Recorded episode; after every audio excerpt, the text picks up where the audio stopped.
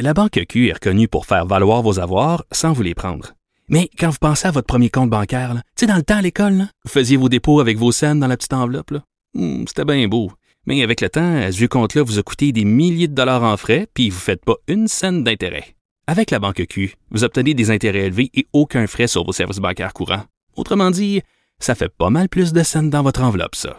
Banque Q. Faites valoir vos avoirs. Visitez banqueq.ca pour en savoir plus. On entend beaucoup parler en temps de crise de- de- des banques alimentaires, des gens qui ont des besoins d'être aidés parce qu'il y, a- il y a des subventions, il y a des aides gouvernementales, on veut aider dans cette crise-là, mais euh, il y en a que c'est pas si simple que ça, avoir cette aide gouvernementale-là. Et il y a des banques alimentaires qui viennent aider. C'est pas facile pour eux en temps de pandémie. Et on voulait en, en parler. On en parle avec euh, David Weiser, cofondateur d'Unité Québec. qui est des- on a déjà parlé à l'émission Unité Québec qui met des gens de plein de nation- nationalités ensemble. Mais là, ils ont créé une, une section qui est SOS Ensemble Québec. Et c'est des banques alimentaires. Bonjour, euh, M. Weiser. Salut, comment ça va? Ça va très bien. euh, merci. Euh, Explique-nous un peu euh, comment ça fonctionne, la banque alimentaire euh, qui a été créée? Ben, en fait, euh, dans le cadre des activités qu'on faisait avec Unité Québec, on travaillait, on a travaillé l'année passée avec un organisme qui s'appelle Ressources Espace Famille. C'est un, un organisme famille communautaire qui travaille euh, de Sainte-Foy. Et puis, eux, ils opéraient déjà une banque alimentaire, un comptoir alimentaire, euh, mais c'était deux fois par mois.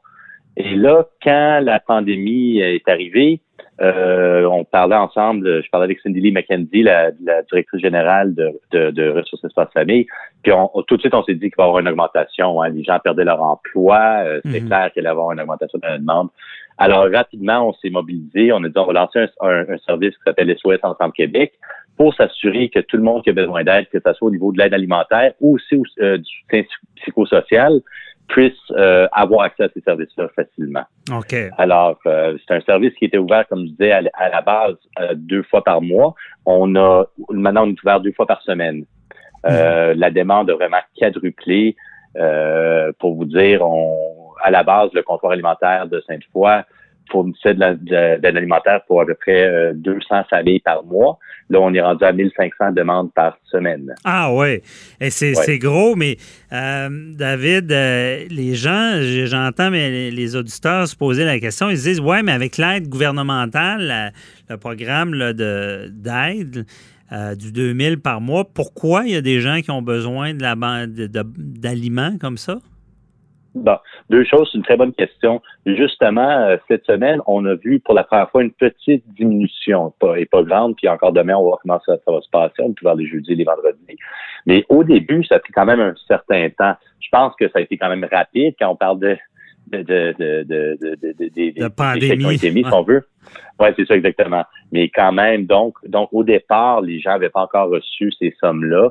Donc, Mhm. il, était, il y en avait qui étaient en détresse, comme, comme on a dit, ils avaient perdu leur emploi. Euh, alors, on a vu vraiment une augmentation à ce niveau-là. Là, on va voir, c'est stable, il n'y a, plus de croissance, à voir ce que les prochaines semaines vont nous amener. OK.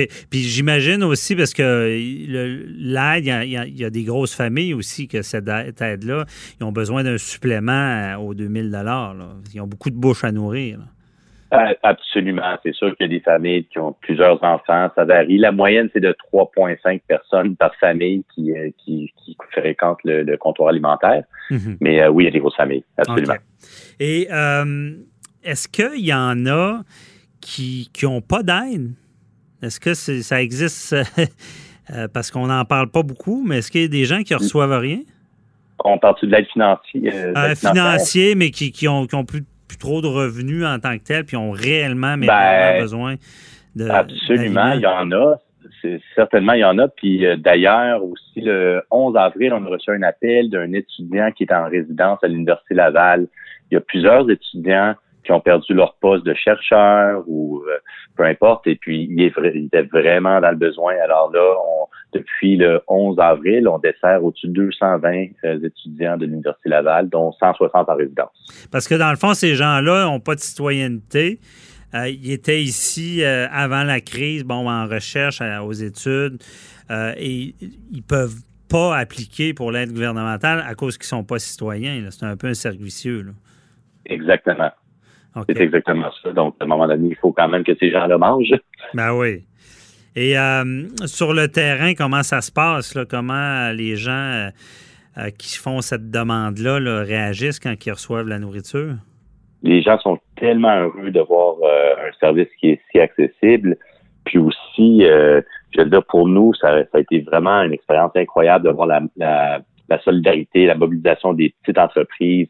Quand on a lancé le programme de Vous le service, il y a plusieurs compagnies de construction qui nous, nous ont offert des camionneurs, euh, des employés qui travaillaient pas, donc ils ont mis au bénévolat si on veut, mais tout en gardant leur salaire, donc ils étaient payés pour venir faire du bénévolat. Mm-hmm. Euh, c'est sûr qu'on a mis en place un service de livraison parce que les gens étaient en confinement. Euh, alors ça, ça a été incroyable. Il y a Centraide. Euh, en, quatre jours, Centraide euh, ont pris une décision. Euh, Ressources Espace Famille, qui est le fiduciaire du, euh, du service, et pas accrédité Centraide, mais vu la crise, Centraide a compris tout de suite que c'était le temps d'agir.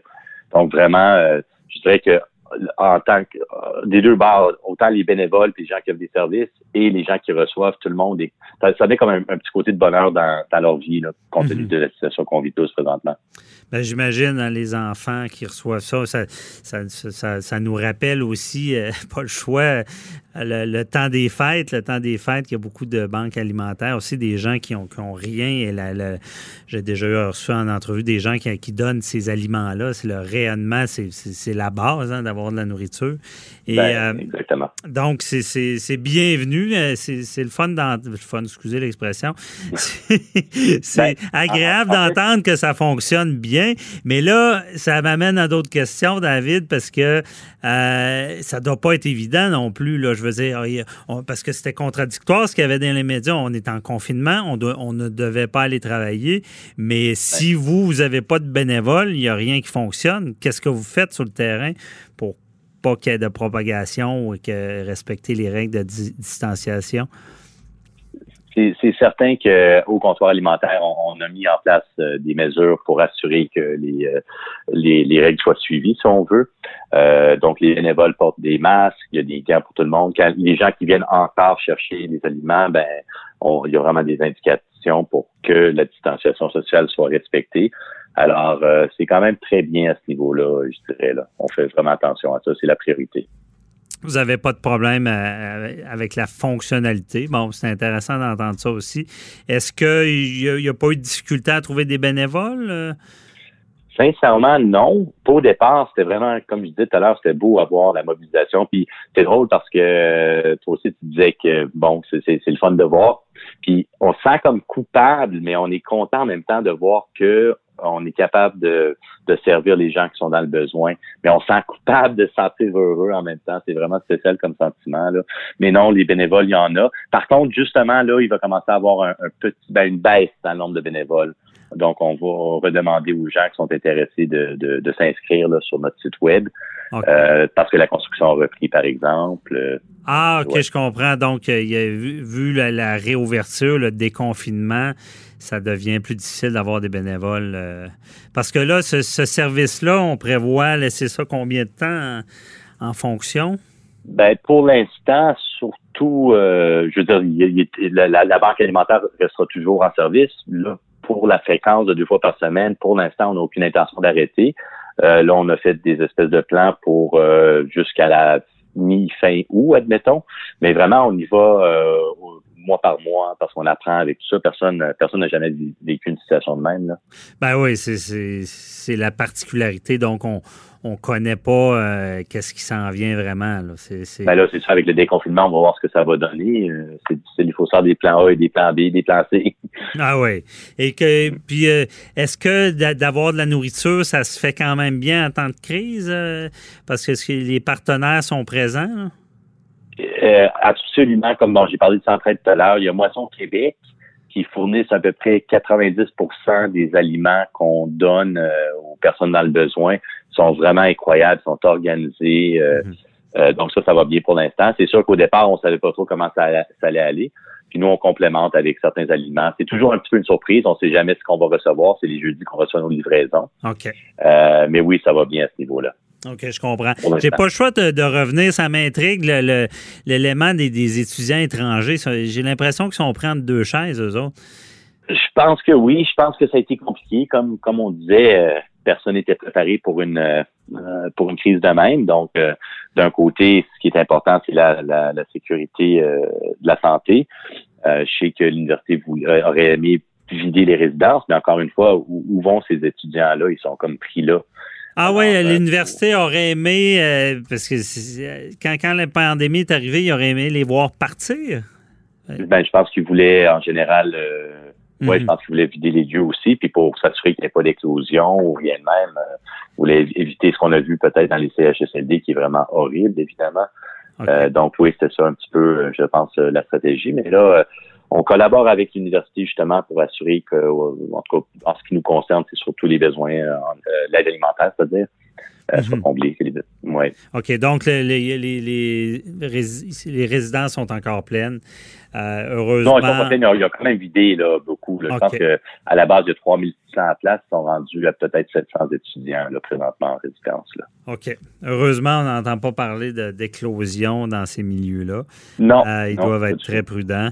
Euh, et vous aussi, j'imagine, quand vous allez porter les, les, les denrées, il, doit, il doit avoir. Ça, Est-ce que vous devez tout laver tout quand vous allez porter ça? Ou, oui, en fait, nous, ce qu'on fait, c'est qu'on livre, on leur amène toujours des produits de nettoyage, des gants, des masques. Et nous, on livre dans le portique, puis on rentre pas, donc on n'a pas d'interaction quand même avec euh, les étudiants. Et ensuite, une fois qu'on a quitté les lieux, eux, ils rentrent les denrées euh, ensuite dans les résidences. Ah bon, c'est bon. Vous êtes bien organisé. Content d'entendre ça. Lâchez pas le bon travail. Je pense qu'on en aura encore de besoin.